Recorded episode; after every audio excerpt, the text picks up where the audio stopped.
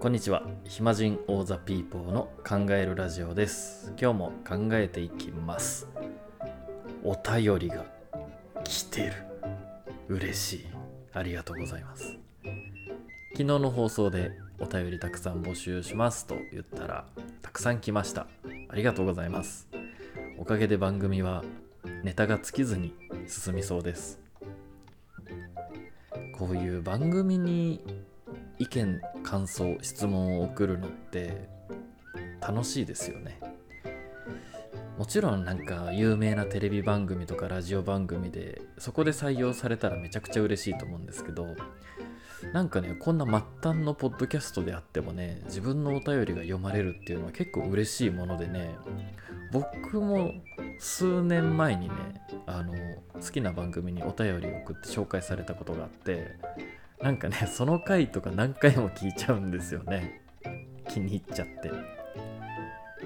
なんでしょうね。なんか自分がいつも聞いてるもの番組の中に自分もこうちょっと出演者として関わったみたいな番組の一部になれたみたいな気がしてねすごい嬉しかったんですよね。なので聞いてくれてる方が喜びを感じてもらえるようになるべく多くのお便りなるべく全部紹介していきたいですね。時間をかけて。はがき職人とかねラジオの面白い人めちゃくちゃいっぱいいますからね。うん、まあ、そう考えるとこういう音声メディアっていうのは聞いてくれてる人ありきで一緒に作ってくものなのかもしれないですね。ということでね今日もよろしくお願いします。考えるラジオ始まります。本日最初のお便りです。ペンネームめいめいさん。お茶碗に盛られてお腹いっぱいになっても食べられないお米の量をお寿司で食べるシャリの量ははるかにしのぐ説。確かに。確かに。お茶碗に盛られてそうですよね。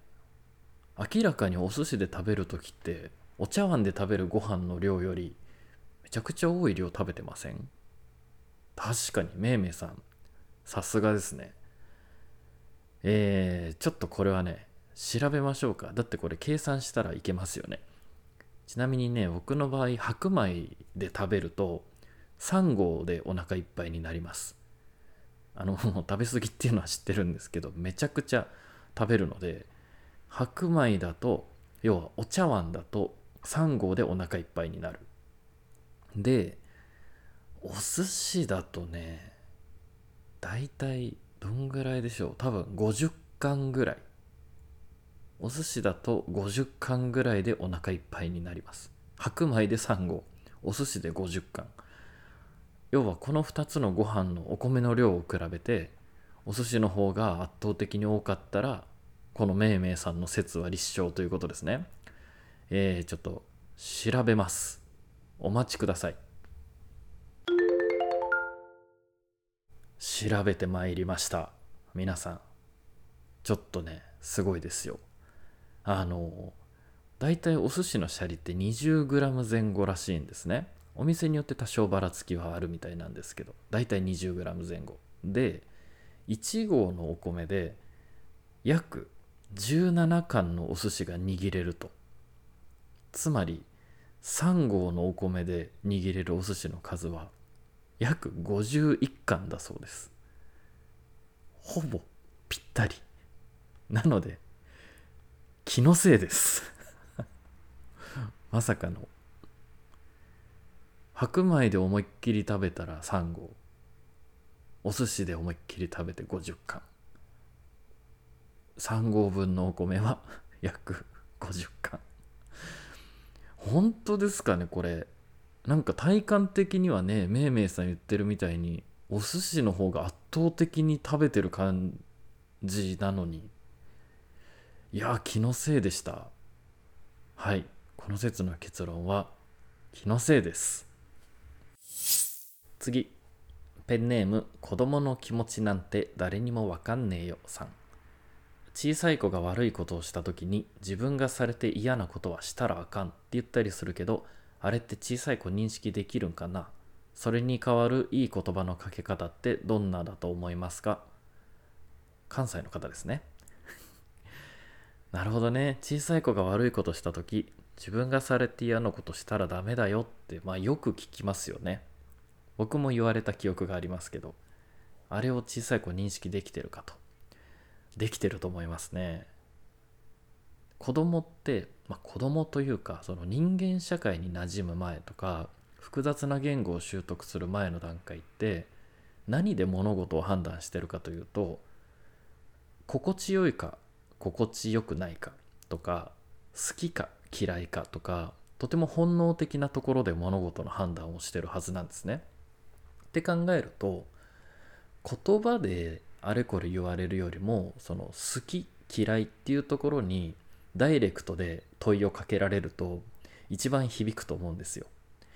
でしかもこの自分がされて嫌なことしたらダメだよって言われる子って多分幼稚園ぐらいだと思うんですけどそうするともうある程度言葉を理解し始めていてこの嫌なことっていう言葉と実際の嫌な感情が紐づいてるはずなんですよね。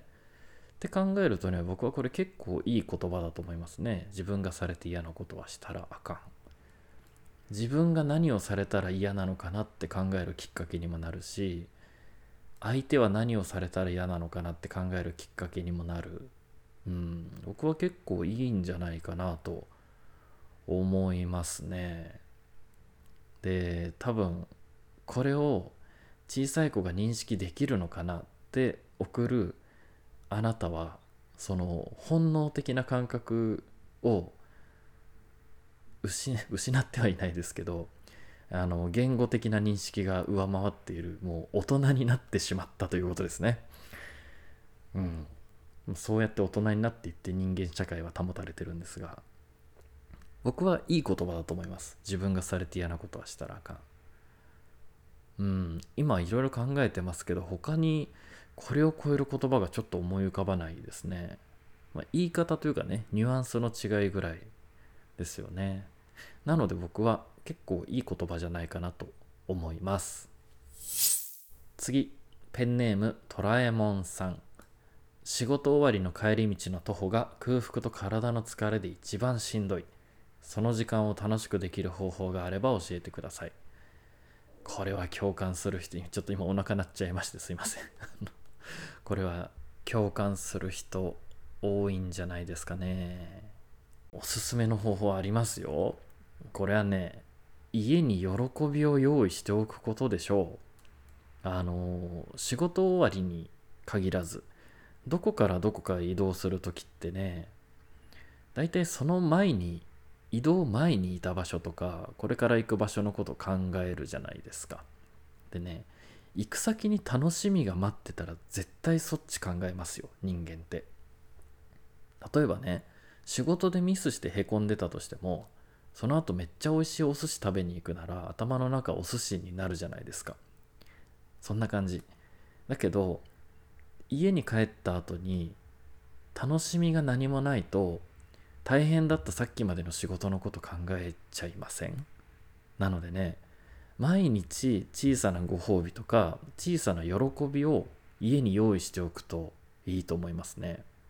あの僕の場合はですねそもそも人生に通勤という概念がないんですけどたまにやるのはめちゃくちゃ読みたい漫画を発売日に買ってしばらく読まないっていうのをやってますね。今唯一全巻集めてる「ブルージャイアント」って漫画があるんですけど必ずね発売日にコンビニで買うんですよ。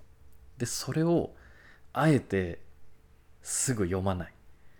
もう買ってすぐ読みたいんですけどこのねめちゃくちゃ読みたい本を読まずに残しておくことで毎日の中人生の中にその絶対的な喜びが確保されてるんですよ。この感覚分かりますかね？なのでねあの限界まで読まない。